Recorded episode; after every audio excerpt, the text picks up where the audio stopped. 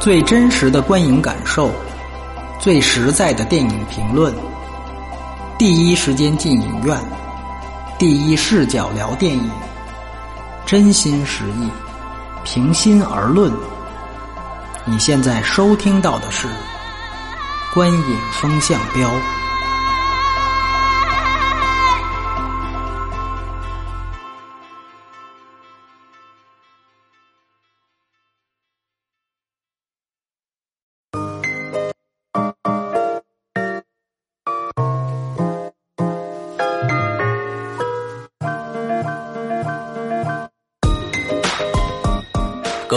好，欢迎收听《观影风向标》，我是石阳，我是波米。哎，我们几乎是连着三天了啊，三期节目，嗯，非常的任性。今天晚上来聊这个《刺客聂隐娘》啊，这是我们前一段时间波米在戛纳那期节目里边大为赞赏的一部电影啊。呃，首先呢，由波米来介绍一下影片的相关资讯。嗯，这个确实是就像戛纳啊。提到的一样啊，这个电影在上映之后，目前第一天所出现的这个口碑啊，以及两极化的这种态势，基本上都不出所料。这个电影呢，实际上它的总总投资是九千万，嗯，然后呢，它的投资其实是非常复杂，来自于各种各。就各种国家、各种不同机构的这个资助，你也可以从它大陆版的片头特别长的片头的这个出品方能够感受到，嗯，它大部分的一半的投资九千万的一半来自于银都啊，这是内地的投资，嗯，然后呢，呃，除此之外还有一些其他的，比如说香港的环亚，嗯，以及啊，在这个刚才一期我们提到过的日本的松竹，对。等等等等，就当然也不啊，对，还有你如果大家注意的话，这个片头还有一个叫中影股份，对，中影注意啊，这个中影股份不是大陆的中影，而是台湾的中影啊，是中华民国的中影，对。对对，所以说呢，它它是来自于各种不同的国家和地区的不同的这个这个呃投投资方，这个会对侯孝贤这样的艺术导演会有一个很好的好处，就是他没有一个主控的投资方来干涉他的创作，这个。是一个最好的一个一个一个一个一种分摊投资的方式，对于艺术片来说。那么他导演当然就是台湾的最著名的导演，也是地位最高的，目前在世地位最高的导演侯孝贤先生。嗯。然后呢，他的编剧除了侯孝贤本人之外，三个人都非常有名，有阿成、朱天文和谢海萌。其中朱天文跟谢海萌是母女关系。嗯。然后阿成，我们最熟悉，其实他是大陆的一个非常有名的作家，然后他之前也参与过很多部。很厉害电影的这个编剧和原著，比如说陈凯歌的《孩子王》啊，等等等等，包括《棋王》等等。呃，这个电影的主演啊，周呃周韵，嗯。啊，舒淇、张震啊，其中呢还有日本的这个一个演员啊，叫做妻夫木聪，然后还有阮经天、嗯，谢欣怡、倪大红、倪大红对，许芳宜，哎。呃，包括还有比如说老的这个呃胡金铨电影的这个主角石俊，石俊先生啊，这个最后你可能看不清他脸，因为这片子远景太多了，有有那么一两幕，哎，基本上主演是这个情况。那么这个片子呢，呃，全球首映是在戛纳，刚才提到了，而且在今年的戛纳电影节拿到了最佳导演奖啊。嗯。然后它在大陆是八月二十七号上映，然后台湾一天之后八月二十八号上映。嗯，对，在二十七号今天票房已经出来了，是一千一百万。啊，那不错了。啊，非常不错，不错了。可以对比一下啊，就是《白日焰火》的总票房是过亿的，《白日焰火》的首日票房是一千零零零一万，嗯。啊，就是幺零零一啊，所以呢，大家可以去想一想这个聂娘，包括。呃，施阳，咱们俩昨天一起，呃，也不是一起，分别看的零点场，好像这个人确实不少，非常多，非常多，几乎满了。出乎我的意料，其实有一点，因为我觉得这个是一个艺术片，这要是《创世纪》那做成这样，肯定 对吧？无所谓。嗯嗯。但是这个有点出乎意料，所以我觉得。呃，整体情况就是这样。哦，这个电影必须强调，它是用胶片拍摄的，对，全程用胶片拍摄的。嗯，呃，然后呢，有两种不同的画幅，嗯，然后呢，也有前面有黑白片段，然后当然主要是彩色的片段。对，那么全长是一百零七分钟，自然是二 D 版，自然是二 D 版。那呃，其实，在说正题之前。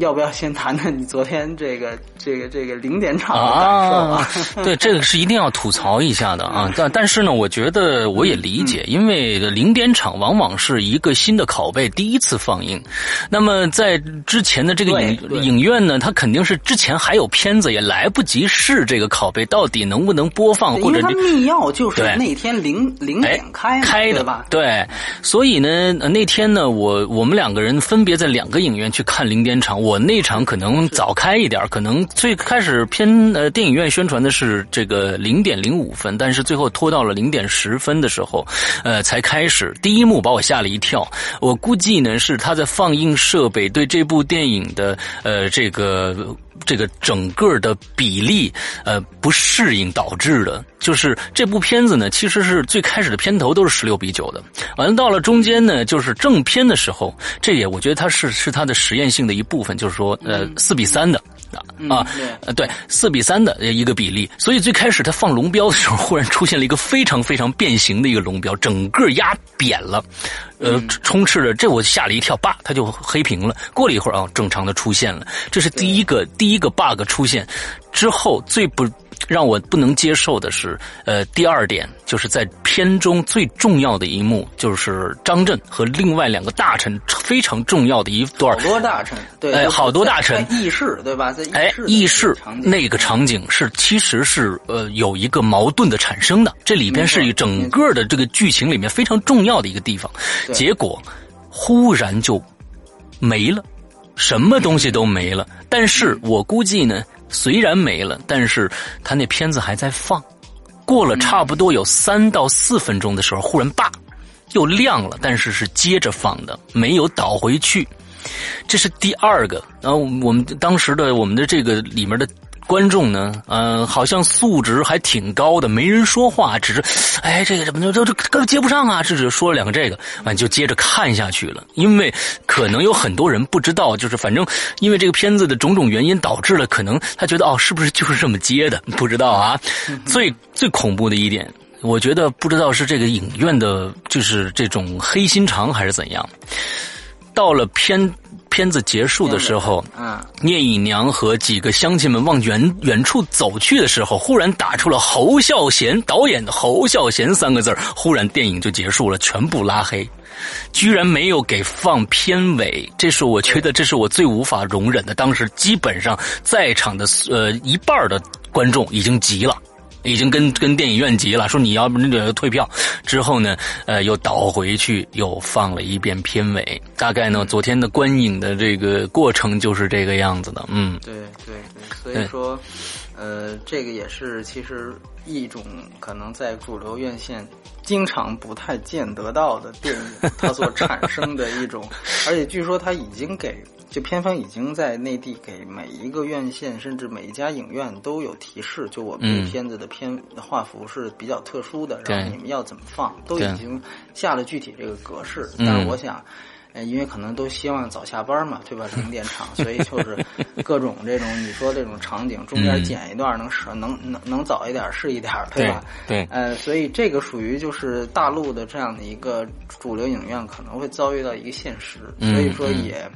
也也也也算是一个，也算是一个挺有意思的花絮啊。对，昨天对，昨天零点场，其实，在一线城市，我们在北京看到的还是比较红火的，但是在二三线城市还是不行，几乎就是三四个人、五六个人这样看。因为当时我正好看到了一些报道，关于聂隐娘其他城市，比如成都啊，或者其他一些城市，呃，基本上就呃人不多了。嗯，嗯对，都很嗯，我觉得就是有零点场这事儿，我就已经挺喜出望外。了对对对，反正嗯，总整体来而言，先聊了一些花絮。对，然后我们刚才我我也跟施阳商量了，就是说我们这片子关于打分啊，嗯，这个因为都知道这不是一个商业片，所以说你无法用一个我们传统的剧情表演跟娱乐性这样的一个。呃，这个这个这个三元的这么一个三这个这个打分系统体系去对去去衡量它，所以就给一个综合分数就可以了。对对。那先亮一下分数的话，我是呃施施阳是给了五分，我是给了五分，对。施阳给了五分，我给了八点五分。哎，我是他，我是你的零头是吧？那你应该给零点五。嗯，对对，不不是，我给了五分。其实我先说说吧。今今天这个玄牧是没在。对，今天的今天他出差了，没办法，他也没看这个片子，所以他没法给评价。对，今天只能是我们两个人。对对，所以所以。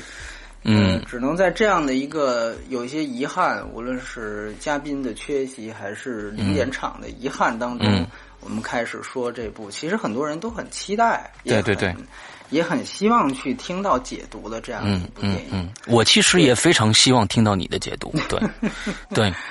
呃，我这个，哎，我今天其实是我得跟先跟大家道个歉，我因为我明天早上这个班机去这个欧洲，所以说我一直这个今天一天都特别忙碌的一个状态，然后，呃，我可能今儿状态不是那么好，不是那么亢奋，所以如果让各位失望了，或者说有口误的地方，还海海涵啊，这个因为我今天其实我我一直在看各种关于这个呃。一从戛纳以来，我我对这个这个电影产生兴趣之后，一直在再去关注这个跟进这个电影，包括我也做相关的报道。嗯，呃，然后虽然最后可能在报道上没有多少呈现，但实际上算是我对这个片子是有一直以来的一个关注。嗯，但是呢，可能今天因为碍于这个状态，所以说可能可能可能有不尽如人意的地方。哎，我觉得你这个状态是对的。嗯，跟这个片子非常的契合。我觉得，我觉得是这样，就是说，呃，这个，呃，我觉得先，要不然先这样。我觉得在谈呃聂隐娘之前啊，我觉得我我有必要先，咱们先聊聊这个侯孝贤的整体风格。嗯，咱们先不单独谈这个这个聂隐娘，因为我觉得这是分不开的。嗯，那我先问咱们，我先问问这个施阳，嗯，你对侯孝贤的这个。以前的印象呃是一个什么样子？是这样子的，对侯孝贤的电影，呃，我可以说啊，不是他的粉丝或者是忠实的观众。嗯，呃，他的他的呃风格一直是晦涩的，而且是那种静态大于动态，非常大篇幅的。呃，静态的这种画面会让人产生呃非常大的这种呃，我觉得是压力，有的时候非常大的压力。尤其是我看那个《悲情城市》，呃呃呃这样的电影，难道最有名的一个《悲情城市》这样的电影？呃，当时我在看第一遍的时候，我我我真的说实在是跟我看《聂隐娘》的这种感觉是一模一样的。嗯，但是我过了很多年以后再看第二遍的时候，他的那种给你的这种。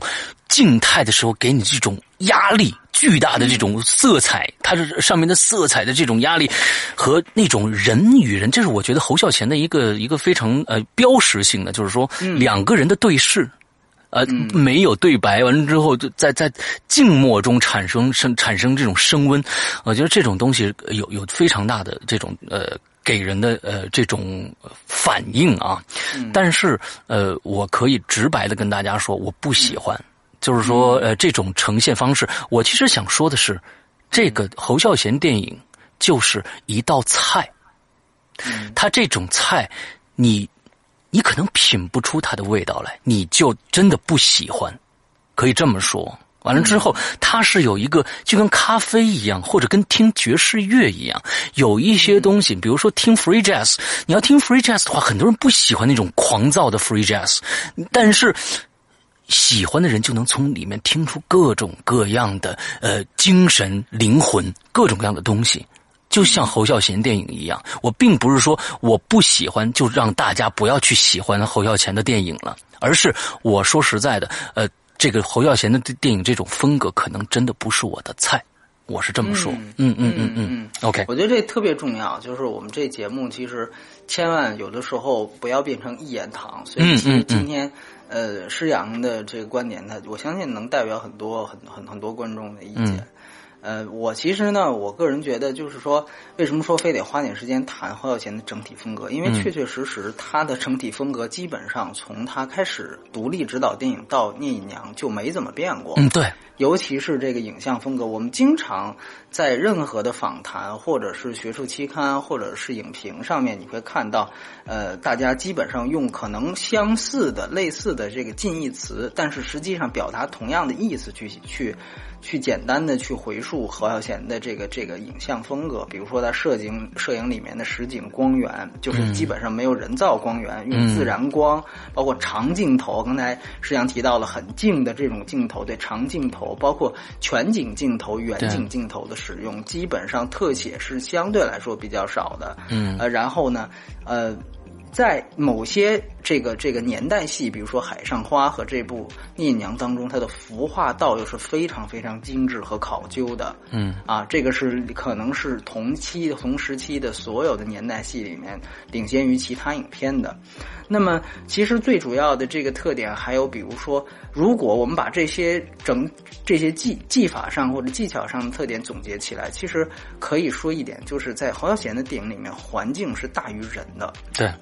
人实际上或者演员，他其实是一个次要的一个一个一个个体，他的环境是是是大于人的。所以说，嗯呃，这个侯孝贤一直以来都是自成一体。那有人说呢，这个侯孝贤他一生只会拍一种电影啊，我们经常能听听到这种说法，就是形容某个导演。呃，对于侯孝贤来说，这句话也对也不对。那么。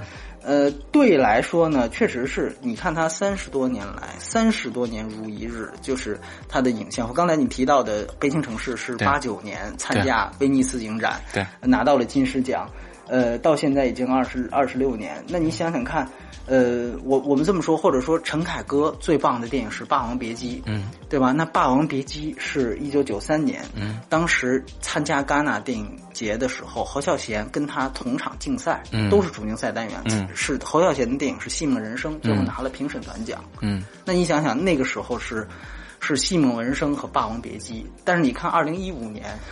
陈凯歌就拍这个 道士下山去了，对吧？嗯。然后戛纳连要都没要那个片子，嗯。但是侯孝贤，戛纳最佳导演奖，就是说他他的电影，你如果把《西梦人生》跟《聂娘》放起来一块看的话，你确实是能知道这是一个导演拍出来的。但是《霸王别姬》跟《道士下山》，我这个对吧？滚草地可能是不是能联想一点？嗯。就是说，所以说，呃。这个这个风格，他的他的影像风格和这和他这个这种内在气质，确实是始终都没有变。嗯，但是呢，呃，这个只是我觉得这个只是其中一方面。我们为什么说他一生只拍一部电影？这个也不对呢。就是说，如果你看过侯孝贤大部分的电影的话，你会发现，其实他以他的所有作品当中，几乎已经涉涉猎了很多完全不一样的。人物和故事，嗯，那我们通俗啊，我我用个通俗但是不太严谨的这个这个这个这个话来说，就是说，如果我们还是以商业类型片视角，当然，呃，侯孝贤是不能以这个视角，只是说我我为了方便这么讲，就说如果以这个视角的话，那我们可以看一看，比如说《童年往事》，这个是侯孝贤早期呃最好的作品之一。那童年往事，它可能会被划归成儿童题材，嗯。啊，它是一个儿童题材，嗯，哎，恋恋风尘，我们讲这个是根据吴念真先生真实真实事例改编的，恋恋风尘可能就是青春片、爱情片，嗯，因为它讲的其实是少呃少男少女的这种离别的这种情绪。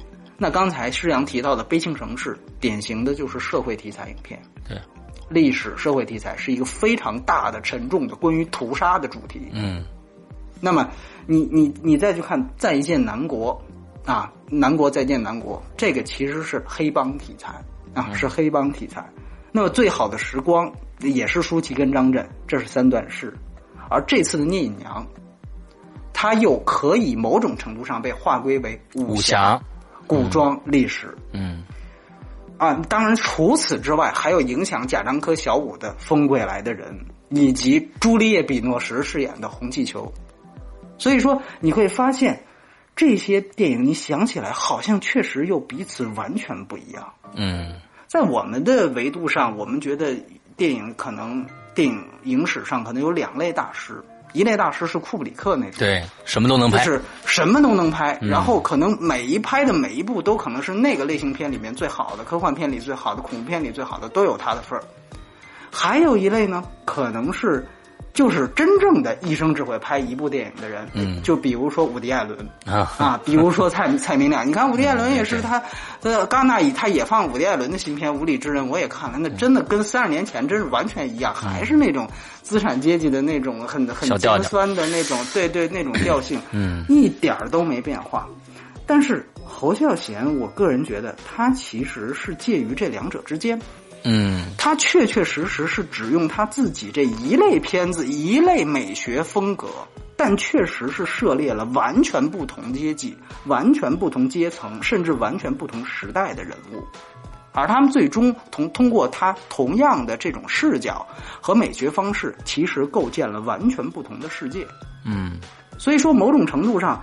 这个世就是当他构建出这个世界的时候，你可以以刚才这个通俗的视角或者是类型片的视角去看，你会发现侯孝贤用他的这种构建事件的方法，可能和这种题材就擦出了属于侯孝贤自己独特的火花。嗯，这种独特的火花放在《刺客聂隐娘》也是一样，是聂隐娘，是古装片，是武侠片，和侯孝贤自己风格擦出了这种火花。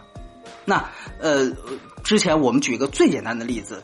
呃，也是最典型的例子，就是《南国再见南国》。嗯，那《南国再见南国》很有意思，他主演啊，除了高洁、伊能静之外，还有这个林强。林强，呃，实际上应该知道，这是台湾著名的音乐人。对，聂娘的配乐就是林强完成的。对对对对，当时我在看到这个林呃林强的名字的时候，我在想，哎，是不是那个林强？但是那个人已经年纪已经非常大了，你知道吧？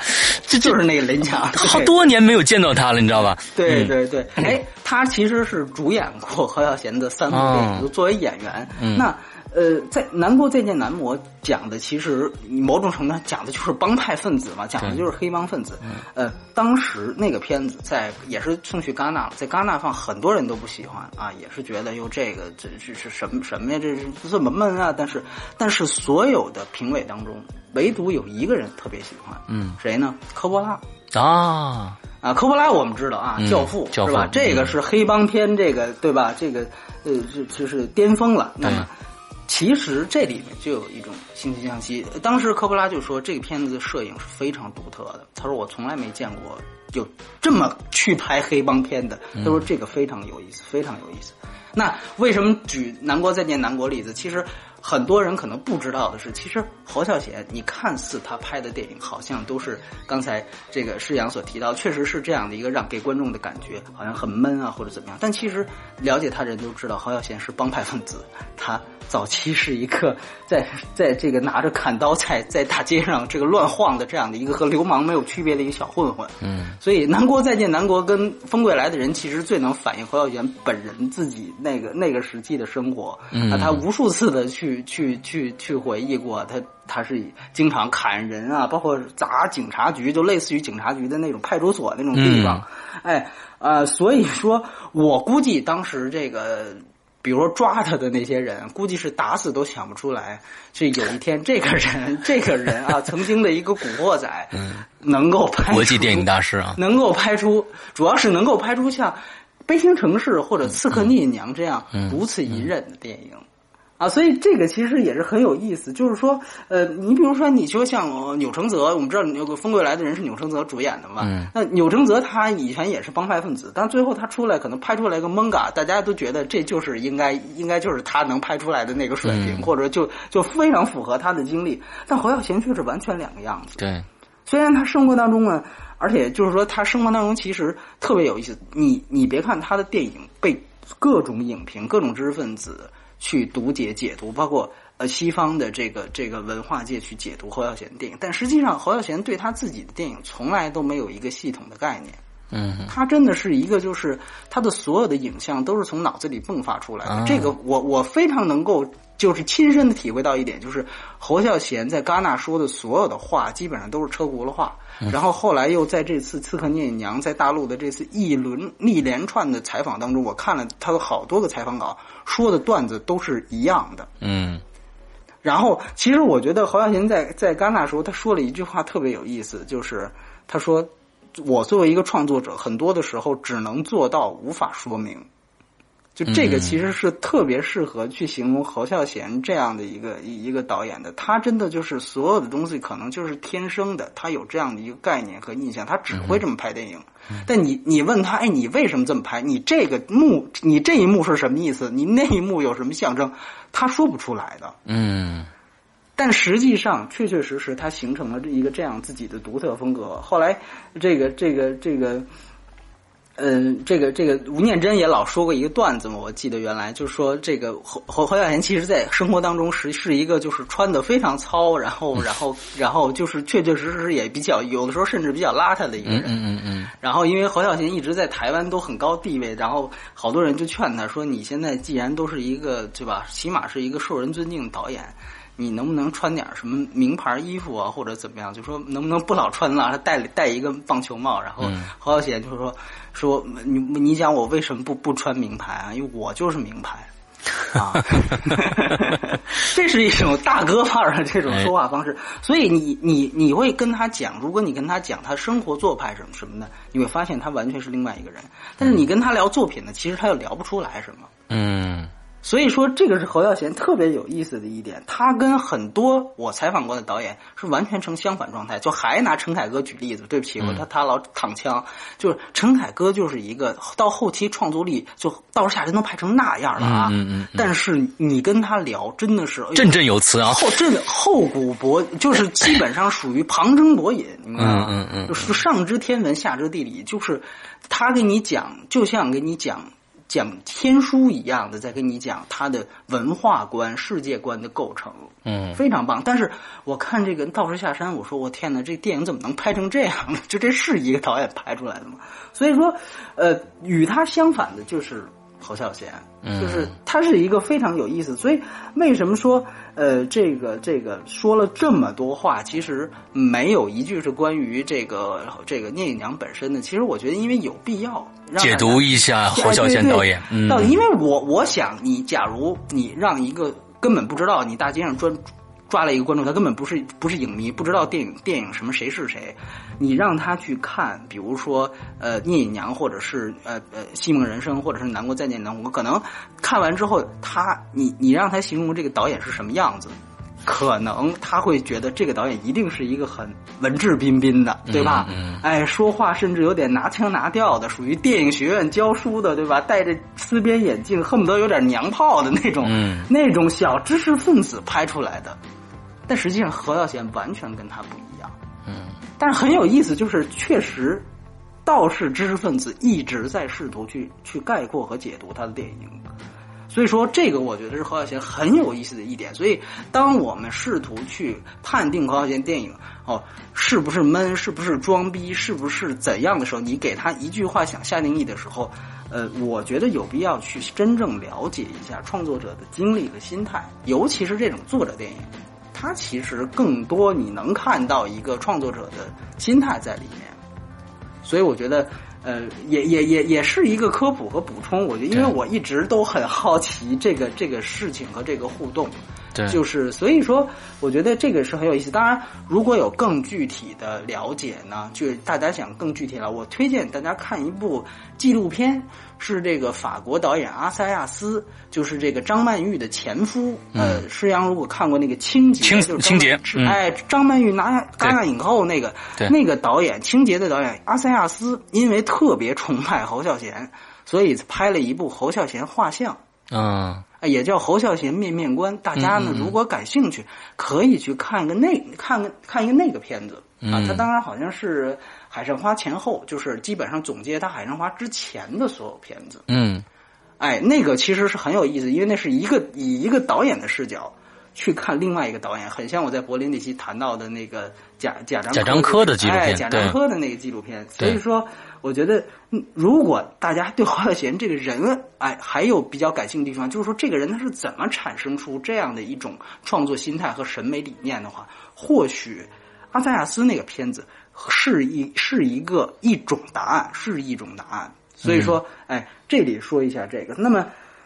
OK，说了这么多，其实这才聊到这个聂隐娘。所以说，就像刚才所说的，就是其实这是我个人感觉，如果给他大的一个下定义的话，这是他与武侠片、武侠这个类型擦出的火花。嗯，所以说从侯孝贤的角度来讲啊，其实他的风格没有太大变化。嗯，尤其是还是那句话，看过《海上花》的人都知道，就是对于这种，当然《海上花》大都是内景，这个片子是外景更多一些。但是那种考究的服化道，包括呃自然光的摄影，你可以注意到很多个这个聂隐娘的细节，就是人物，尤其是第一幕，我记得最清楚就是舒淇的母亲，就隐娘的母亲在跟她说话的那一场戏。对，隐那个你注意到那个隐娘母亲她的那个脸的那个光是不断的在变化的。这个说句实话，如果别说放在商业电影里面，放在电视剧，这都直接要被叫咖的。嗯，因为这种光线不统一，导致的这个人脸忽忽明忽暗，就是所谓阴阳脸。嗯，这个是传统的，就是你你科班教你这是一个大忌，你不能这么搞，你这个人不能说着说着话，这人阴阳脸，这是不行的。但侯孝贤的电影大量有这样特点存在，因为他觉得这是生活，包括他。呃，让他的这个呃，这个这个服装应该是黄文英去找很多，去甚至去印度，就原来丝绸丝绸之路的一些其他的一些国家去找一些纱帐，嗯，找这些纱帐，找回来这些纱帐，它布在这个电影当中的几乎每一个这个这个景深上面。所以有人问说，你为什么要布这么多纱帐？嗯，他是想拍风。啊。有纱帐才有风，就像我们我们一直在说学画画的一样，你怎么把风呈现出来，对吧？你怎么画一一阵风？这个我觉得是何孝贤的一种对，所以说他的东西一直没有变。你那你这回去看《童年往事》或看《海上花》，看看其他片子，他也有类似的设计。可能这部是拍风，那其他部是拍别的，但是总体的感觉是一脉相承的。嗯嗯嗯。但是对于武侠片来说。啊，如果啊，就是说，还是那句话，就是说，我们我们姑且不严谨的就把它算作武侠片的话，这个片子对于武侠类型片确实是有破有立的。嗯，那最典型的一点就是侯小贤，你在所有的这个采访里面，他也对我们说过无数遍，就是说我的武侠片一定要有地心引力。嗯，他不断在重复“地心引力”这四个字，所以这次威尼斯他和卡隆一起组成这个评委，他们俩可以好好的聊聊地心引力这件事儿。哎，嗯，所以说呢，关于地心引力这个这个问题，具体来说，就是在他的武侠片里不吊威亚。对，不吊威亚，这是一个，就是说，这是一个。其实他们有吊是吊，市场吊过威亚，但全都给删了，啊全都给删了。嗯，呃，你可以注意到，如果有但凡好像类似于轻功的镜头，我第二遍看注意有两个，基本上全是往下跳。对，这个电影舒淇从上面梁房房梁上跳下来，很轻下来，没有往上跳的。嗯嗯嗯。这就是所谓什么叫地心引力。他其实，在之前很早，呃，大概五三三五年前，我具体时间记不清了。他在电影学呃电影学院和这个资料馆开过一个大师班，当时我也去听了。呃，他在内部讲的时候，他其实是完全不认同李安的《卧虎藏龙》那种武侠观的。嗯，就他说这种飞来飞去的东西，老外喜欢，西方人喜欢。哎呦，这是康复啊，是吧？这个是，哎，但是他说中国人不是这样搞的啊，武侠也不是这么拍的。那胡金铨也没有这么拍，所以说他不认同。呃，但是显然《卧虎藏龙》由于它巨大的成功，引起了一批这个后期的武侠片，全都是那种飞来飞去的，而且更夸张，对对吧？就就更没边了。所以说，所以说。侯孝贤他实际上通过聂隐娘，他对于自《卧虎藏龙》以来的中国形成的这种武侠类型片，他有这样的一个魄力存魄力的存在，就是说这个电影一定要有地心引力，而且大家你可以注意到这里面舒淇作为一个呃饰演的一个武功非常高强，尹娘武功非常高强，但是一直在拍她一个镜头，就是走，嗯。她一直就她的镜头又很长，长镜头一直在拍聂隐娘走，不断的走。你说这个这个武侠这么高强，武艺这么高强的一个人，如果在传统武侠片里，这早就啊，这个神出鬼没的，对吧？嗯，根本就是。但是这个电影不是一直在拍他走，这个走本身和飞也是一种相对。当然，这个对这个人物还有另外一层关系，这个我们后来去谈。对于武侠来说，你看，当不断这个走不断重重复在这个电影当中，你看它还是有树林，大家注意到对吧？它还是有很多树林。武侠的环境并没有太大变化，但是不是在飞，是在走，而且一直在走，走到很多观众看睡。他的意思是什么？这个对于武侠片来说，本身就是一种解构。那么，这个我觉得是一个一个一一个很很值得大家去注意的一点。当然，从他的为数不多的打戏也一样，就这里面永远没有跳招，而且跳进跳出。嗯，如果你记得第一场打戏，飞你你杨第第一场打戏，基本上上来的时候一转一圈完了。对，呃，对，转一圈然后那转一圈那个还不是第一场打戏，第一场打戏是在这个应该是就是他刺杀那个周周韵周韵饰演的那个角色，就是呃，就是张震的妻子。嗯，他带着小孩那一段戏后面的那场打戏啊啊啊！哎，那一场打戏，大家可以注意看，基本上上来一个人就已经倒在那儿了。对。你就已经倒在那的。他实际上这种跳进跳出是，也是违反于传统武侠观。传统武侠观两个人先碰面，然后说台词，然后，然后开始摆架势，然后开打，打完了谁倒下了，然后这这一幕戏结束，非常完整，有始有终。但这片子不是，跳进跳出，上来的时候基本上这片子这这这场打戏已经打到一半了，然后基本上打的也没完全差不多，这个镜头又切到下一个。嗯哼。所以说，这种跳进跳出，当然也是跟传统武侠片不一样的地方。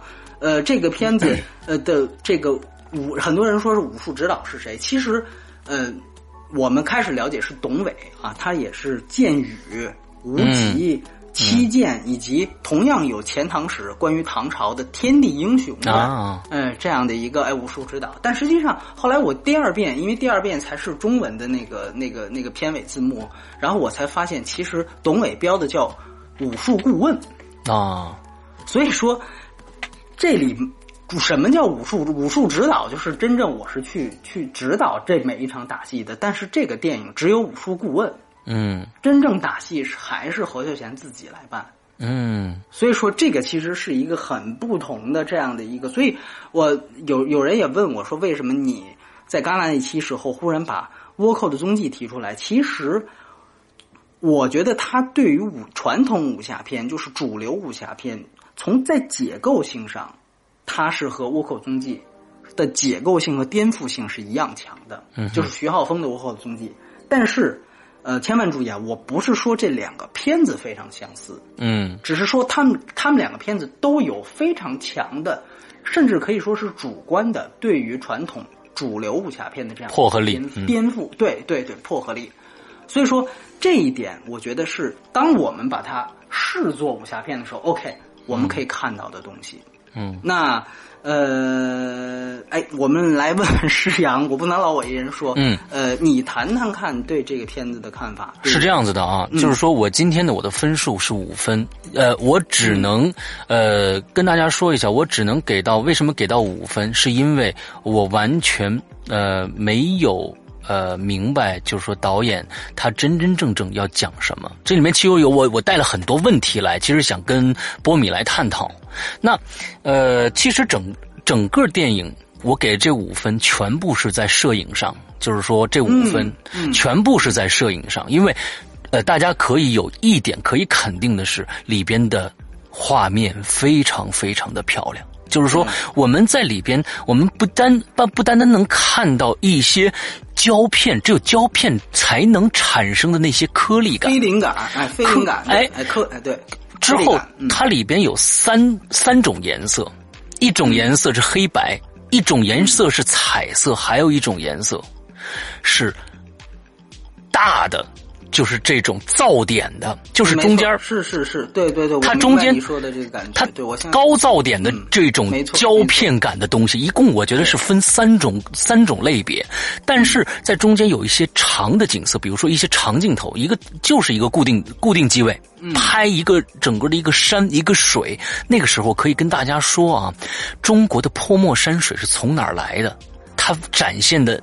真的太完美了，尤其后面的山，就是层峦叠嶂的山，那那个山就是真的是自然光实拍出来的，没有做任何的特技，它居然可以把中国泼墨山水那种层峦叠嶂那种感觉拍得一览无余，而且中间刚才我们听到，呃，波米说就是风的这个事儿，这里面，呃，张震和他的那个妃子，中间有一段胡姬是吧？哎，胡姬，这两个人。还有从再反打回来的这个聂隐娘，聂隐娘，哎，这里边有一个非常奇妙的一个一个化学反应。当时我看醉了这一点就说我不明白他为什么要这样去表现，但是太美了。就是他一直有一个沙曼在一起在前面一直在飞舞，你只能隐隐约约透过沙曼看到后面朦朦胧胧的人，根本看不清楚。但是忽然有一句话说到那个一句话的时候，一阵风吹来，把那个沙曼吹开了，后面的人一下子就鲜亮起来了。对，就是这种这种东西，呃，是让你你虽然我觉得这个就是刚才意会是吧？哎，就就刚才你说的，连他导演自己都不知道我为什么要这么样，我我我跟你说不出这个所以然来，但是这样拍出来真的很美。所以在这五分里边，呃，我全都给到了摄影，真的很美。所以剩下的这些分数，我有带着一些嗯问题来的。其实这部作品就跟刚才说的破和立，我觉得破和立就是做实验。这个东西成与不成，大家接受与不接受，就是我在做对武侠片的一个一个重新的一个解构。我想这样去拍这个武侠片。那么，首先整个的一个片子来说，刚才我第一个问题就是三种不一样的颜色。嗯，最开始它的这个呃黑白。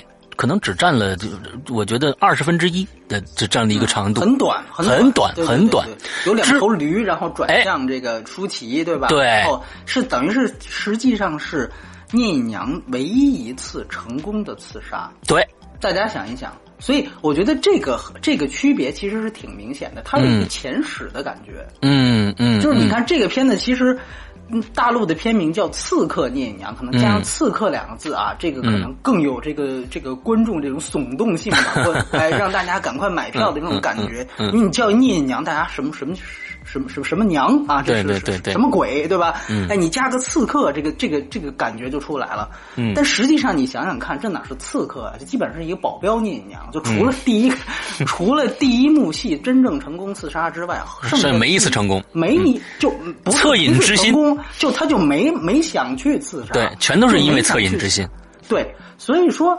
这个我觉得其实它是有前史的感觉，因为如果你网上现在也披露了完整的剧本，大家如果去有机会去读完整剧，你会发现它前史非常长，谢海龙写的前史，嗯，然后呢，在中间也是被大段的删除，嗯，那其实前史其实是交代了聂隐娘如何对被被道姑盗走，然后开始训练，最后成为一个这样武艺高强的人。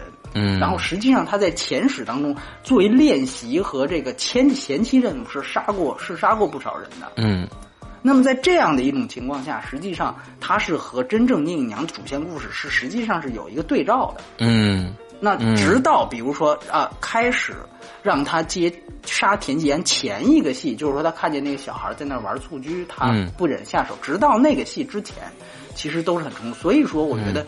那个黑白，当然一个是它有一个序的这样一个作用，嗯啊，就像其实很多导演都会用不同的画幅去做序，比如说甚至是商业片导演，比如说《黑暗骑士》开场，他的 IMAX 画幅是在做，这是在做序，他是用不同的东西来做序，所以我觉得一方面是序啊，一方面呢是一个前后史的区别。在这之后，聂隐娘真正成为了我们看到的这个，对吧？保 保镖聂隐娘是吧？对对对对对对对。所以说，呃，你你提到的这个也挺有意思。那个台湾当时做了一个一分钟看懂聂隐娘的片子，他们一分钟就够了，对。呃，对，然后还说吐槽了那个那个。这个，因为他这个就是片名的这个删，就是书法是非常非常写意的嘛。嗯。然后还说就是看错了，因为这片子也是摄影特别好，所以看成了 《刺客摄影娘》啊。啊，刺客摄影娘啊，对对，这个这个非常好。但是中间我要再说到摄影，就中间那一段是应该是那个道姑以前的样子吧？他在弹那个古琴。哎，是是是。之后他用了一个非常就是一般对等于道姑古琴也是这个不同画幅嘛，那是唯一一个宽，其实是唯一一个宽银幕嘛。没错，没错。完了之后他用了一个，你看一般这种高噪点是不得已而为之，在黑暗的情况下没办法了。低照度，低照度挺。低照度的时候，晚上的时候你才用用这种没办法的高噪点的这种拍摄方式，但是他是可是在一个非常阳光明媚。也不是阳光明媚，呃，照明非常充充足的一个环境下，用了一个高噪点的一个拍摄方式，而且那个噪点实在是太高了。就是，呃，我我不晓得他为什么用这样的一个方式来去拍摄这么一段。我个人啊，嗯，我觉得这个未未必是他完全主观想法。嗯，因为我原来知呃想了解到，因为这个片子呢，实际上是，呃，这个片子实际上是三十五毫米胶片拍摄的啊。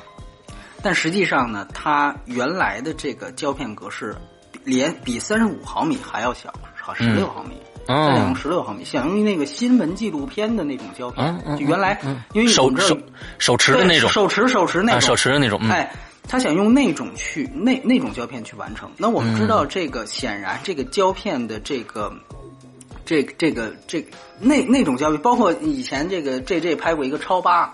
嗯，就是实际上是确确实实，你的胶片越小，你所出来，当你放大到大银幕上的时候，你这个颗粒感，所谓的颗粒感就会越强。嗯，据说呢，这个片子到最后只是有这么一小段是真正用十六毫米，因为它完成不了，而且呢，最大的特点是，就是最最大的限制是这个这种胶片和它配套的洗印厂已经没有了。对对对对对。所以呢，这个侯孝贤他没有办法，他没有办法，这个这个，而且说李冰冰好像也不不是太能驾驭这种十六毫米，就不是太明白在十六毫米胶片的情况下，还怎么样去完成侯导的要求。嗯，哎，那个当时这个侯孝贤其实吐槽过李冰冰，因为我们知道李冰冰之前接了几个很很很那个什么，给周杰伦什么王力宏去拍什么那种处女作去了，嗯就是他抱怨这个这个李冰冰他不务正业，呃。那个时候，他其实已经失去了他原来那种锋利感。当然，这个最主要是一个限制的原因。嗯。所以我我估计，可能最后，呃，那一幕其实是可能是，或许是十六毫米胶片，然后它放大的。哦。这样的话，它其实因为这个片子在中间是做了 D D I 的，就是数字中间片的，嗯，然后给它转成了四 K 格式。啊。那你想想，当你用一个十六毫米胶片就拍出来，你这个分辨率本来就还不如四 K 呢，所以说。所以说，它就会形成这样的一种效果。嗯嗯嗯。当然，我其实是特别的期待，就是如果这个片子真的要是完完全全用十六毫米胶片，那肯定是另外一个可能更像你说更实验的一种一种方式。对，那个可能就是另一另一种极端，但是确实也没办法。就是现在我们都知道，胶片已经。基本不存在了，嘛基本不存在了。只有个美国也只有昆汀诺兰那么几个大。昆汀今年年底的这个八个人，对对，七十毫米胶片。对对对对对，那又是他们又是有不同的胶片观啊。对，这个这个侯耀贤是希望要小，对吧？嗯，所以这个也是也是很，所以还是那句话，就跟那个他们一直在说的宣传语一样，一个人没有同类嘛。嗯，说的其实其实这是片中的一个台词，嗯。啊，说应该我记得没错的话，应该是尹娘说这个呃嘉诚公主的，嗯，啊说她是一个人没有同类，下降价到魏博嘛，呃，但实际上呢，呃，很多人又说这其实就是 侯孝贤的一个一个一个特点，就是他电影的一个特点，所以说我个人觉得，呃。呃，你还有什么要说的？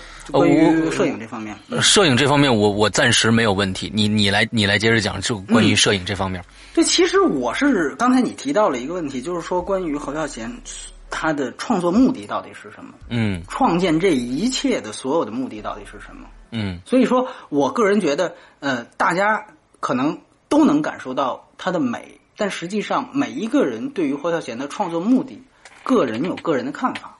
嗯，那作为我来说，我其实觉得侯孝贤的所有这些刚才说到的美学风格的建立，都是为了建立一个世界，嗯，而非一个故事。实际上，你可以注意到啊，就是说他在用有限的这种景框，嗯，其实去告诉你，或者他有这样的一个明确的用意，是告诉你景框之外的这个世界，他所营造的这个世界到底有多大。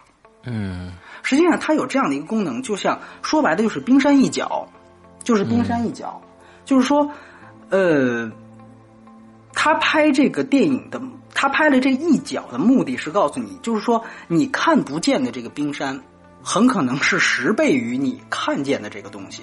嗯，比如说聂隐娘所营造的这个唐朝，嗯，或者说魏博这样的这这个世界，这个影像世界。那么，我个人感觉就是说，呃，它不仅仅是空间上的，而且还有时间上的。比如说，呃，刚才我们提到那种跳进跳出，就打戏，它没有开始，好像也没有结束。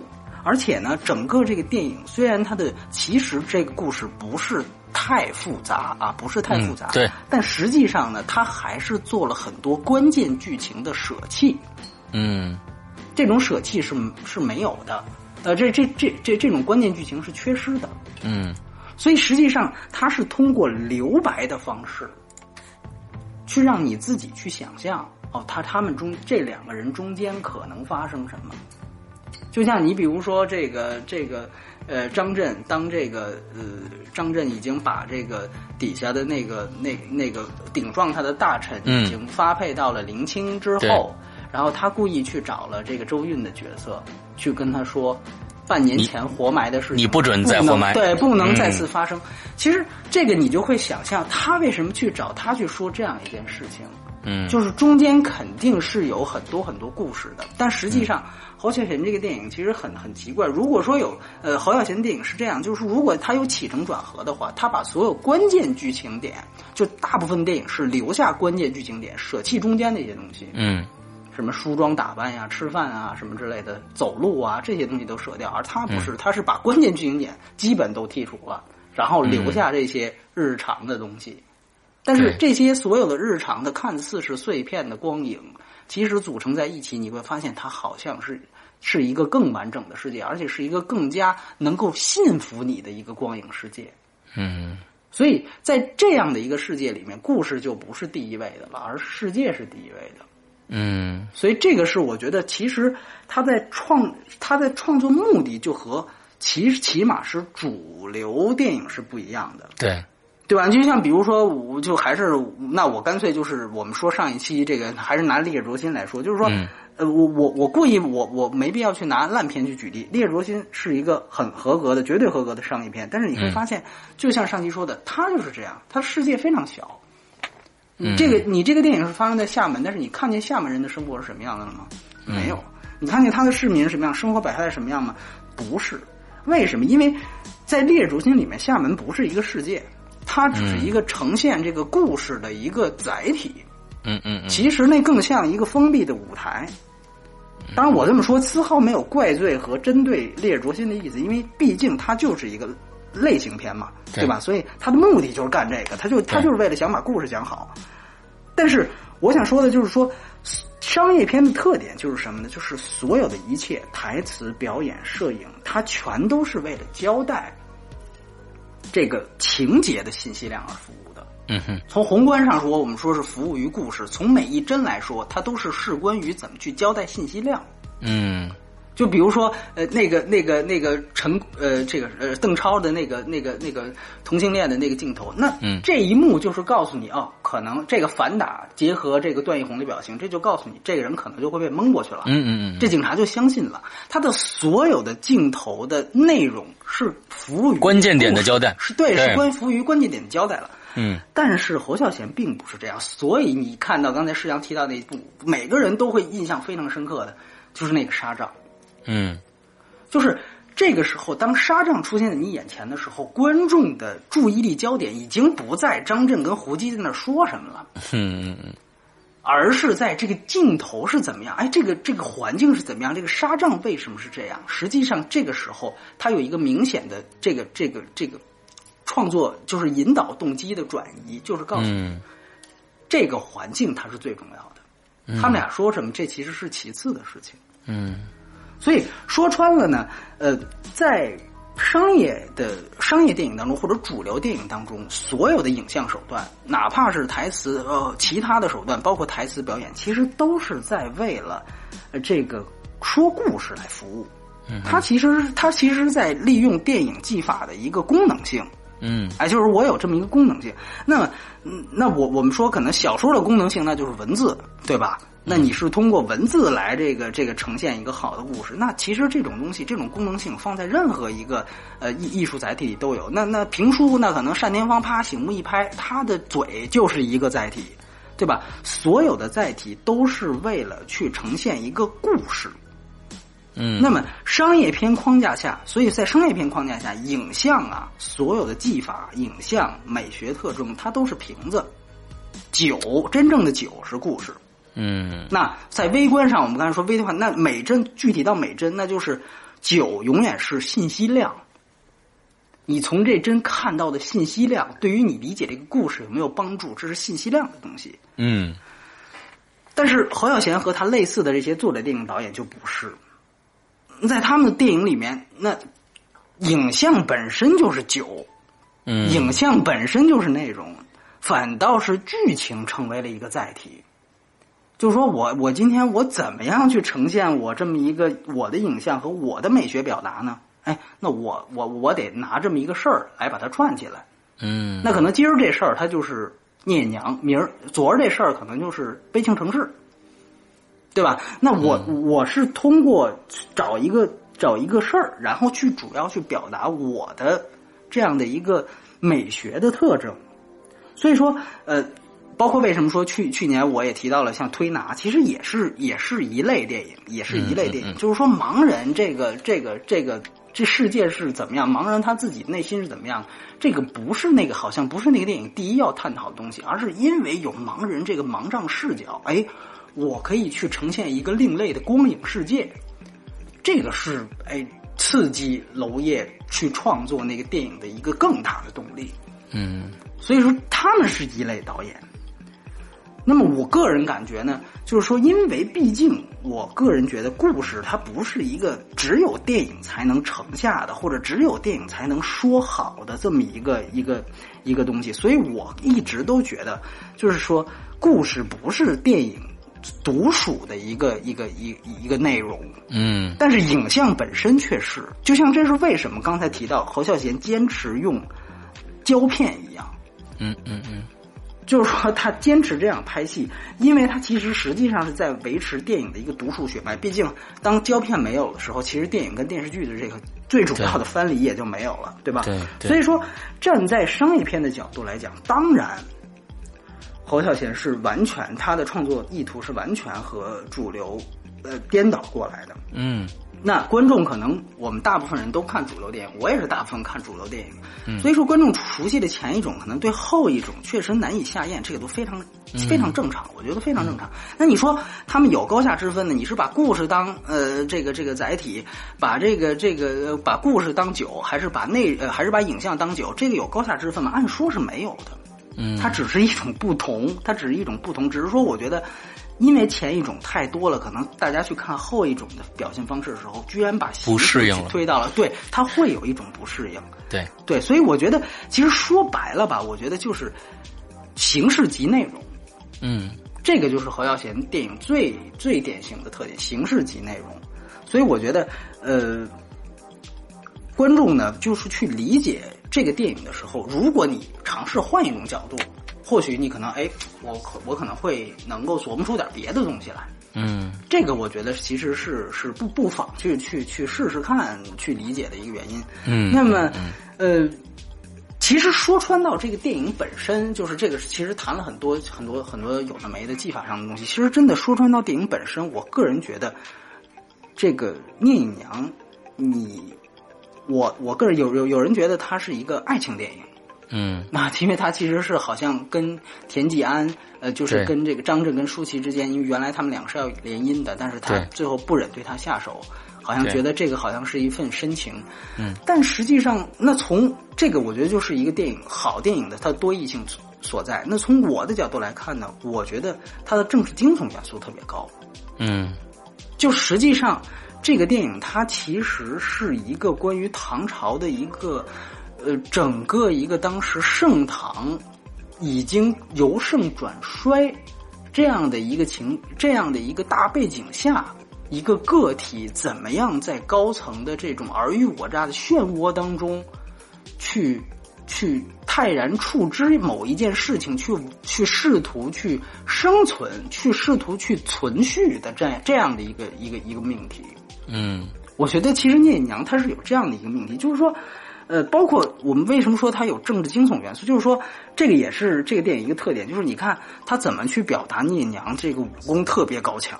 对，其实就是他的，你看他来去自如，甭管这个。按说你想想，呃，田季安作为一个魏博最高的这样一个实际统治者，节度使，他的居所绝对是戒备森严。对，但实际上你会发现，尹娘基本上就像幽灵一样，就像你刚才提到的这个沙帐，啪一个反打，尹娘就站在那儿。对。我想还玉珏就还玉珏，我想跟你屋顶上打一架就打一架，嗯，对吧？虽然我都不杀你啊，就是这里边后来就没杀任何一个人，但是想想到哪儿就到哪儿，嗯，这个本身就是你就可想而知，我不用去交代说，哎呦，这个聂隐娘通过哪个人的嘴里台词去说这个人武功有多高强，或者说得让他斗一段啊，去跟谁打一段或者怎么样，不用。你就看他这个来去自如那种，而且这种悄声无息，包括这一个镜头，啪一下去照房梁，发现这房梁上就就有这样一个人就躲在那儿，然后静静的就忽然就跳下来，嗯，就这种镜头的反应本身，这个就是一种对于聂娘这个人物武功的这样一种描述，这种描述其实不用更多台词就已经非常非常明显。当然，我觉得就这种。这种动静的结合本身，这就已经有了一定的政治惊悚性，而且你会发现这里面为呃为数不多的这个文言文的台词啊，嗯，其实基本上都是话里有话，嗯，就像我们刚才说的周韵那一段台词一样，基本上都是话里有话。所以说，我觉得从我我倒是看出了这这一点，而且从宏观上来讲，我们必须得，如果大家有兴趣的话，去了解一下当时的这个这个这个这个。安史之乱后期，唐朝这个藩镇和中央这个节度使制度的这这这些关系，它其实非常有意思。就是说，那个时候藩镇已经基本上大到根本可以不听朝廷了。嗯，包括这刚才施阳说他他在说呃这个明年场没看到的那个那个那群臣那段哎，对群臣那块那其实为什么说挺重要？就是他其实交代一个背景，就是其中有一派，甚至田田季安自己就是说我冒犯朝廷怎么了？嗯，就我丝毫没有任何的这种、这种、这种说说是说是我怕朝廷或者怎么着那个意思？对对对对，那个实际上是在安史之乱之后，这个藩镇，当然这也是被广泛就是就是大家讨论唐朝的时候的一个特点，就是他最后节度使节度使确确实实就成为了一个又一个地方割据。对，那实际上这里面其实。聂隐娘所处的这个时代，就是一个藩镇已经非常非常大，然后中央试图去用各种办法想去削藩，但是有些办法成功了，有些办法失败了，有些办法看似暂时成功了，但是好像埋下了更大隐患。它属于是那样的一个乱世前兆的那样一个时代。嗯哼，所以说在那个时代当中，而且我们知道唐朝又特特别开放，所以是实际上有很多不同的价值观涌现。嗯，这个其实如果你去看聂隐娘完整的那个脉络的话，你会可能看得更清楚。侯贤就是这一点，他把很多关于这种，呃，更宏观的价值观的东西给删去了。其实他们都拍了，给删去了。比如说很简单，就是里面这个这个道姑所饰演的这个这这个角色，嗯，他和这里面其实呃正片当中，呃。应该是没有出现的这个嘉诚公主的角色，其实它是代表了两种不同的治国的价值观。嗯，家呃道姑的这个呃这个嘉诚公主这个角色，我们知道她是降价，就是她作为一个皇亲国戚，她作为一个公主。他为了朝廷，为了要哎安抚这个这个这个藩镇，藩镇，对。他降对降王昭君了就，对对对，对没错没错没错，那个只是更远，那个只是蛮夷之族，对，其实意思是差不多，他只能降价到一个节度使那儿，你想想，那自然这就是一个一个一个等级上的不同，嗯，那么嘉诚公主实际上是信这套的，就他觉得我可以通过这样的办法去维系。唐朝的稳定、统一和和平，嗯，这个是他的价值观。但是道姑不是，道姑觉得我要是想觉得哪一个，比如说田季安，他在跟聂娘交代你去杀田季安的这个这个任务，包括之前那个任务的时候，都会去对这个人物有一个描写。他觉得这个人如果是妄自尊大、敢于犯上的话，这对于朝廷是不利的。所以说，他认为你直接把他杀了就行了。嗯嗯。所以他维护统一方法就是你你你把这人杀掉了。所以这就是那那句话嘛，就是说杀一毒夫可救千百万人。杀一儆百嘛。哎，对，杀一毒夫就是我把这人杀了，基本上这又可以消停一阵儿。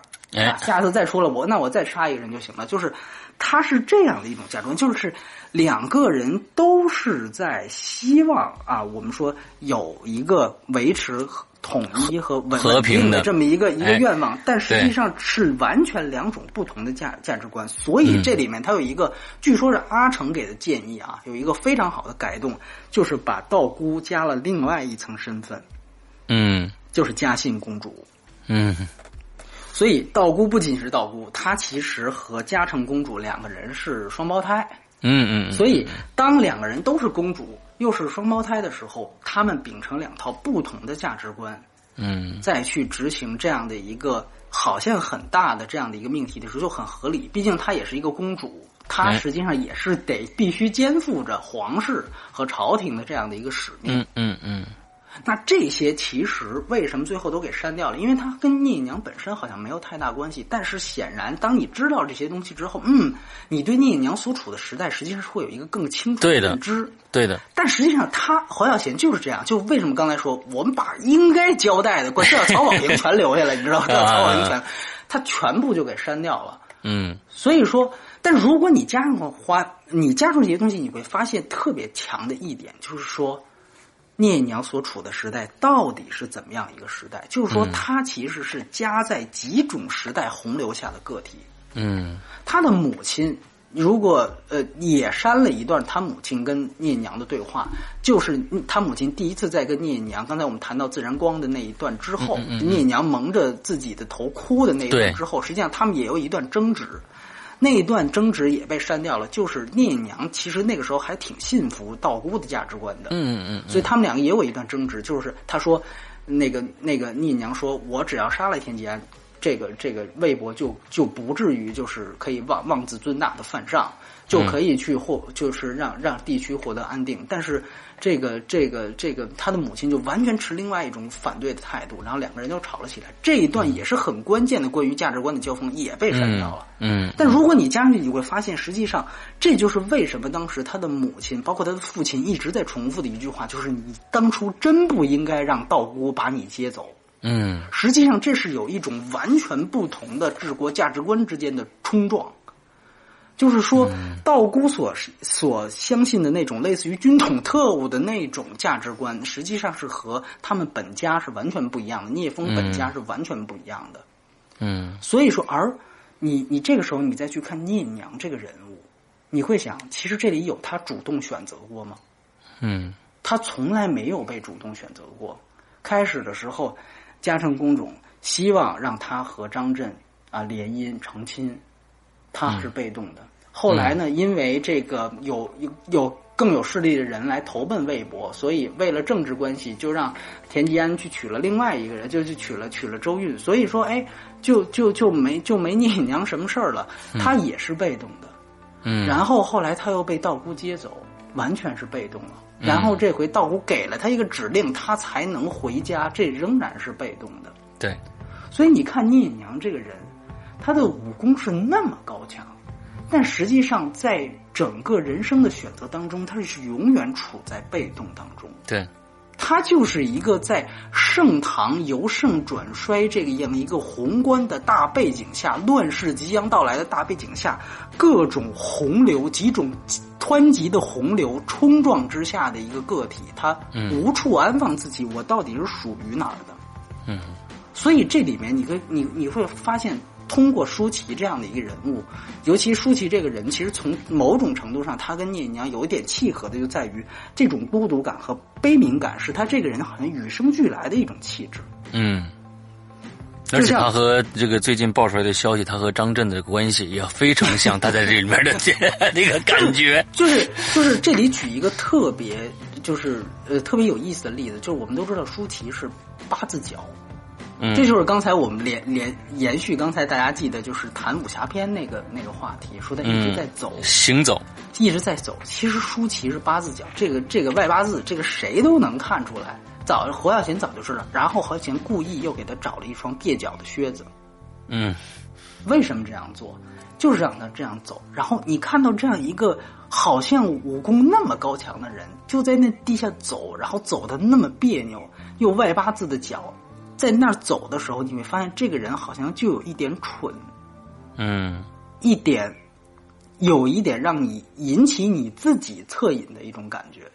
这个在我第二次看的时候，非常非常明显的体现出来。就是说，当他去就，而且为这个是为什么他始始终在用远景的原因。人就在那样的一个大的这个山水之间、天地之间，就是天地一沙鸥的感觉，就是这样的一个人，就在那默默的走。然后稍微近一点镜头，你能看到他的外八字。这个对于这个人物的建立，实际上并不是只是他是一个啊武功很高的人，实际上他也是有他自己的一种，呃，谢海萌用了一个话叫纯直，就是说他实际上是有这样的一层意思在。我觉得是这样。嗯嗯。所以说，不仅仅是说，好像从武侠那个流派上，为什么一直在讲聂娘走，而从这个走本身，你可以看到有其实另外一种不可。言传的这样的一种感觉给你，关于聂隐娘这个人物本身，那你再联想到他所处在的这样的一个时代，其实这个东西在侯孝贤以前电影里面也出现过，就比如说像因为刚才提到的《悲情城市》，对吧？你你你可以记到很多细节，就是当时日剧已经结束了，然后国民党接收台湾。然后就必须要求这个这个这个当地居民把这个高耀旗，就日本的旗子给给撤下来，嗯，然后得挂上青天白日旗，然后但是呢，这个这个居民就不知道这个青天白日旗这个正反。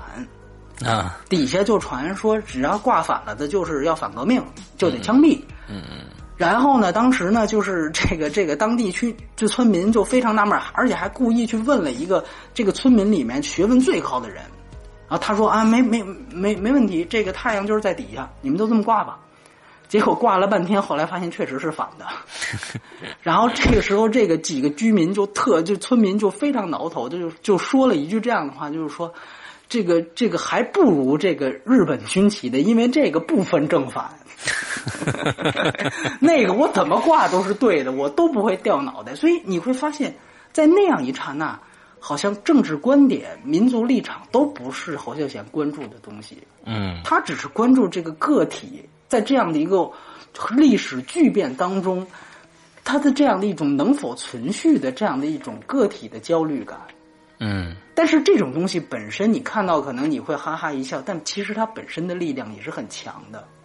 嗯，他对于那个历史的还原，可能不是通过大人物，而是通过这样的一些细节。嗯，而我觉得这种命题其实也延续到了聂隐娘当中，只是它不再是，呃，民民国，不再是日剧和和这个这个呃国民党时期的台湾，嗯哼，而是变成了，而是变成了唐朝，嗯，所以我觉得这种洪流之下的个体，这个这个描绘，其实是从某种意义上来讲能打动我的一点。就是说，你们什么价值观？也许对道姑她的话是有道理的。你刺杀一个人，刺杀一毒妇，确实可以，确实可以有有效的去遏制一些事情。然后另外一个观点说，我们用过政治联姻的方式去解决，好像也是有效的方式。但是对于我来说，其实你会发现聂娘她不是一个有那么聪明脑子去。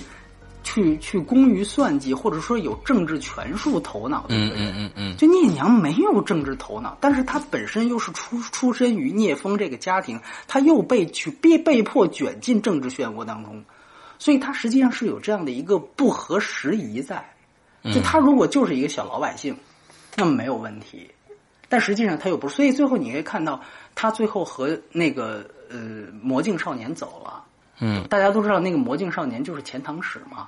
嗯，就是呃，欺欺负木聪，他是日本人演的那个角色，他就是日本来的钱塘史。就钱塘史实际上是一个外部人士，就我不知道你们这个魏博跟中央怎么打，然后这个周周运的这个角色为什么就要来追杀这个这个这这个大臣，为什么要把他活埋？反正我就见着你们活埋他，我就过来帮一把，结结果呢，我就被这事儿就卷进来了。他就是这么一个简单的动机。他是来这儿学习唐朝来的，我不知道你们这里什么事儿。而聂隐娘某种程度上，其实最后跟他最后消失在了这样的一个大的，就像泼墨山水一样的环境当中，其实也是告诉大家，聂隐娘某种程度上也是一个置身事外的人，他本来也应该置身事外，就像钱塘史一样，他对这些政治漩涡东西根本不懂。嗯嗯嗯，但是他又被被迫带着使命、刺杀的使命、身世、家庭的这些东西，必须要去处理这件事情。对，所以这种冲撞感，在这样一部台词并不是太多的电影当中，通过他的影像，通过他的很多的这种非台词化的手段去呈现出来的时候，我觉得是独特的。嗯嗯嗯，所以聂隐娘到最后只有他。嗯，整个剧情里面，他只做了一次选择，就是离开。对，对，对，对，对，就是说，他其实就是，呃，那个其实也没交代的太清楚，他其实是要护送啊，这也说了，就是说，那个那个石石俊那个角色说，你要护送这个呃魔镜少年回新罗新罗国去。嗯，对吧？他实际上还仍然还是当他的保镖聂隐娘，他最后护送他去回去回去。但本身他和这个钱塘史走了这样的一和一个外外国人走了的这样的一个过程，其实也是暗含了这样的一个对，一方面是选择，一方面就是暗合了一个他应该有的身份是什么。嗯。对，所以，所以就是确实是，包括你想，为什么他把价值观那段删除？开始其实挺不理解，那是一个很关键的戏。但是后来你会一想，他留下的戏是什么？是他的母亲跟他随随便便说了一一些他小时候的事儿，家常公主的事儿，然后聂隐娘就哭了。嗯，虽然蒙着头，但是哭。你是想，那聂隐娘这是其实她是一个什么样的性格的人？是一个非常动、容易动感情。非常容易动恻隐之心，然后其实没有什么政治头脑的人，所以那那个那那那句话是对的，就是这其实是一个纯直到有些傻的人，嗯，这种傻本身也和他的武功高强是一个反衬和对照，所以我觉得聂娘这个就是第一，我觉得是当然他借用了这样的一个鲜活的个体本身，他去展现了这样的一个唐朝。整个的这个影像的世界，就像刚才提到，但与此同时，这个人物本身也是鲜活的。嗯，所以这个电影可能有人说，哎，这个剧情到底是什么？没太看太明白。虽然我感觉也没太复杂，但是因为说的文言文。但是你要想，我觉得这个电影第一是世界，通过通过呃环境声，通过通过侯孝贤的技法营造的世界，而第二是侯孝呃是这个聂隐娘这个个体。这个角色，嗯，所以我觉得这个片子的剧情其实是非常次要的一件事儿，嗯嗯嗯，非常非常次要。所以我觉得，呃，对，最后，所以这个很侯耀贤的电影就是就跟好像一个一个你从来没有见过的一个食物一样，就是说你不知道该怎么下嘴，我我从哪儿进去吃这个东西？那句话就只可意会不可言传，很多程度上。就是这样，而且尤其就是说，其实你知道，侯孝贤他说了一句话，我觉得非常对，就是他说我们大家都夸我们这个电影的服装道具特别考究，包括呃，这阿难提也提到过，他们外景为了追求真实，特意跑到了京都和奈良取景。对，啊，因为那那因为在日本的这那种唐式的古建筑保存的更完整啊，也也修复的更好，那么。就是他力求去还原那样的一个时代，但实际上他告诉我，就是说，他也知道这个跟真实之事的唐朝，它并不一定相似。嗯，所以他说，我也并不是最后一定要力求去真正的去把唐朝的每一幕，就像唐唐史里面的每一个东西的细节去还原出来。他说，我也并不是在做这样一件事情。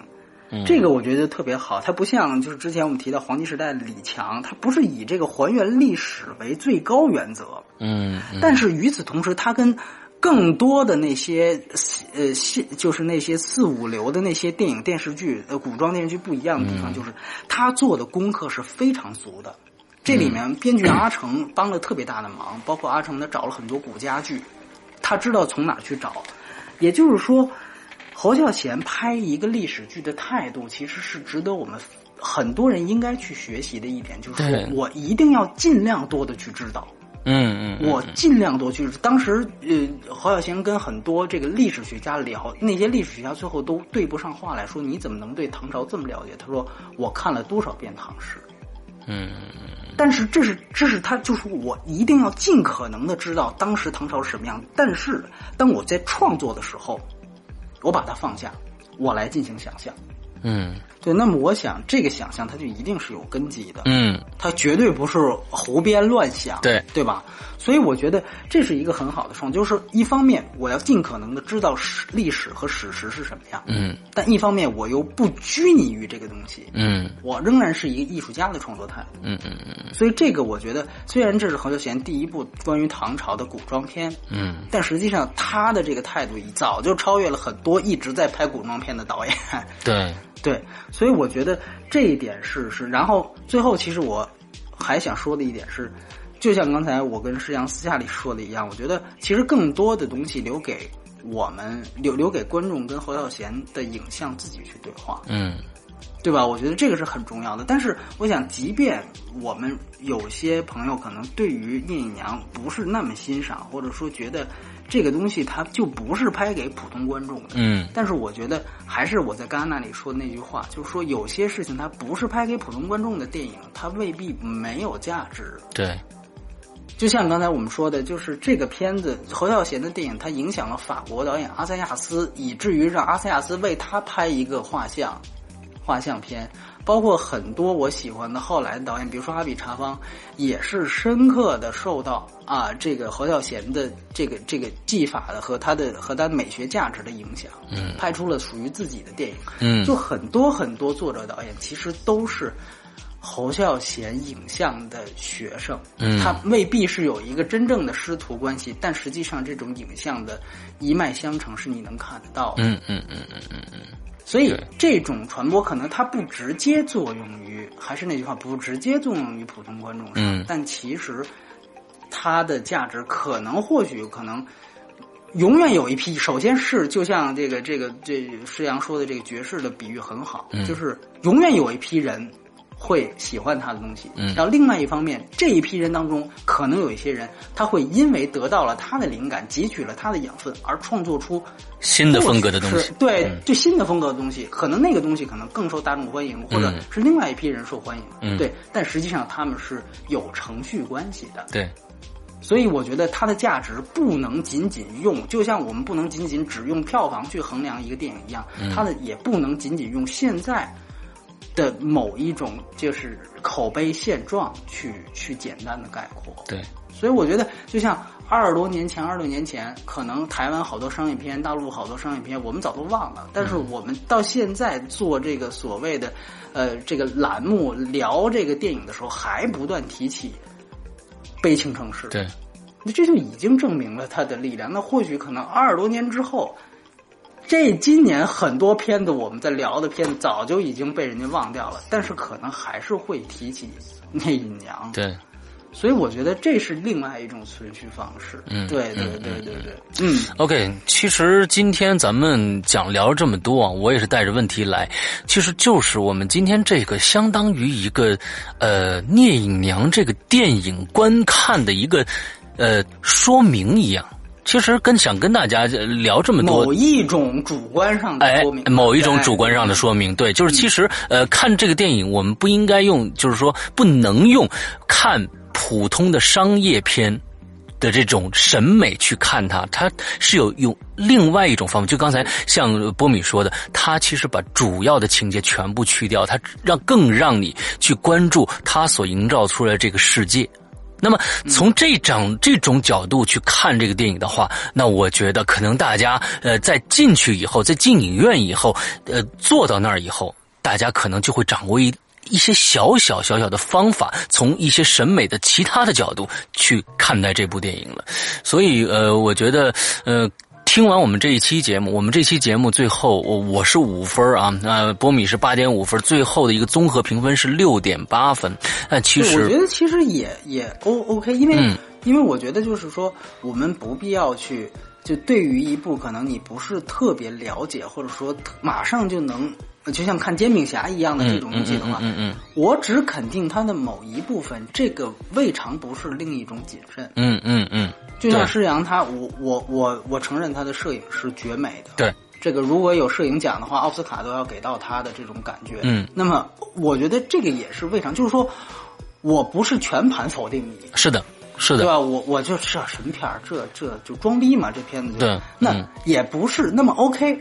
我这个其实是一种更加的严谨的东西，嗯嗯，所以说作为我来讲，我当时其实想我要不要，因为我可能考虑到就是呃，比如施洋他如果打五分的话，我能想，哎，我要不要更高一点？但后来我又想想，我觉得没必要，嗯，为什么？因为在我看来，其实确实侯孝贤的就是聂隐娘在侯孝贤电影里面，他跟他的其他电影还是没有太大的区别，嗯，除了他的题材，嗯。所以对于他来说，你说这个片子跟《海上花》哪个更好？跟《北京城市》哪个更好？嗯，我可能还更喜欢《北京城市》。嗯嗯嗯嗯。对，所以我觉得这都是看一旦，就是说我们全情的投入去捧一个电影，我这绝对就是今年所有很多我的朋友就是出现的声音，就是这绝对就是后后三个月不用看了。嗯嗯。今年最佳《印娘》。嗯。啊。呃，因为可能也碍于一百四十字，你无法去写他为什么是今年最佳呢？嗯，他为什么是今年？你为什么觉得后三个月就不用看了呢？对吧？这是可能是有，当然是一种情绪化的表达。那也有另外一种可能是更加极端的，那就是这就是烂片嘛，就是装逼嘛，对吧？嗯，我觉得这都是其实是两极化的东西。嗯，所以我觉得其实施洋的这种肯定。或许可能过多多少年之后，也许他的这个施洋的肯定可能要要要严谨于我，因为我可能带了过多的感情和这个这个东西投入进去。说句实话，我在第二遍看的时候，呃，最后看到舒淇那一段，我是真的是特别特别感动。嗯。就是那种感动，其实就是类似于，就是类似于那种泪腺上感动。对对对对对。嗯。所以我觉得，其实我对这片子的评价，包括我现在这个状态，我可能不是一个特别客观的这么一个状态。嗯嗯嗯。所以说，我觉得呃。现在也真的也不早了，跟大家说呀，现在已经晚上一点钟了。我们俩做这节目开，呃，从从聊了差不多一个半小时，呃，多了一个一个小快快将近快两个小时，呃，一个四十分钟了。之后呢，再往下说，我可能就哎就睡着了，嗯，就是哎就我就语无伦次。哎，对对对对对，刚才就我们今听这一期节目是这个波米很少的打磕巴，呃，这个这个啊那个那个哎很少打磕巴，因为再过他们今天他已经忙了一天。了，他再过六七个小时就要坐飞机去国外了，所以呢，一方面是我确实是我今天状态不好，另外一方面也确实是对于侯孝贤这样的一个电影，我没有办法像去评价其他的商业类型片那样自如啊，我会去不断去斟酌这个言辞是否是否准确，是的，是的，而且有一些确实是，就像很多人说。呃，这个故事特简单，嗯，但是有不懂的人，我向他解释起来就特困难，嗯，就这就是这个电影的特点，就是我明白了，但是旁边一人。不明白，我向他解释，哎呦，发现我最后我向他解释完了，我我都不明白，你知道吧？对对，他有这种感觉，嗯，所以我觉得确实这个未尝也不是反衬出这个电影的一种对另一种独特魅力。所以其实今天我们讲这么多啊，好像是看上去很多人，我估计有很多人会觉得啊，这部电影不是一个去电影院看的电影，然后是一个很闷的片子。但恰恰相反，就是说他这部电影，我刚才我我我唯一觉得好的啊，我我觉得我能看懂他的，就是他的摄影的美，这种美更应该去更应该去大荧幕上看。你能看到那些，尤其是呃，看到中间那一段古这个古琴的那一段那个高噪点，我并不觉得他他会出粗制滥造，而且呃，而是我觉得那一段的那个。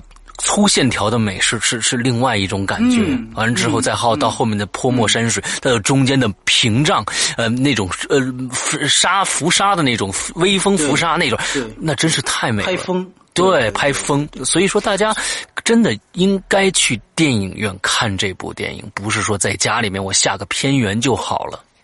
对对，就是电影院有一点，就是我们那场这个平射的呀，真的是非常多。你你们可你可能没遭遇这个？没有没有没有没有。哦，我那场这个，我相信我说到这儿，如果底下有 get 到这个点的，或者说 有同样的感觉，真的是啊，这个这个平射确实是画面美。嗯嗯。但是但是他还开闪光灯吗？有有的开，有的开，对对对，而且就是因为那个聂隐娘、刺客聂隐娘这个片名啊，嗯，它其实，在挺后面。我们刚才说了，先是黑白段落，然后是古琴段落，然后才出现。对，我旁边有一个同学，这个好家伙，这一开始就把这个手机的照相模式调出来了，就在那儿等。哎呦，我就说您就别等了，你知道吗？就，所以说。这个我相信很多人会遇到这种情况。对对对对，嗯。OK，那好吧，我们今天这个节目差不多到这儿了。待会儿呢，待真是待一会儿，这个波米就去 就就就走了。之后呢，我们中间的有一些的节目呢，我们可能波米不会不能全程的参与啊。那我们是的，上上两期节目都说他会用另外一种方式，呃。参加到录制当中来，大家可以期待一下。呃，下一期节目有可能是小黄人，也有可能是这个《碟中谍五》。那反正呢，期待一下吧。呃，我们反正非常任性啊，我们时间也非常任性。我不知道，呃，待会儿呢，我估计我做完节目，把节目发上去以后，估计应该是两点多到三点了。嗯，不知道，我觉得大家能再坚持。呃，将近一个半多小时把这节目听完，那真的是英雄啊！我希望看到今天的一个留言是下晚上四点半留的言，那你真是英雄。好吧，今天这期节目到这儿结束，祝大家这周快乐开心，拜拜。好，拜拜。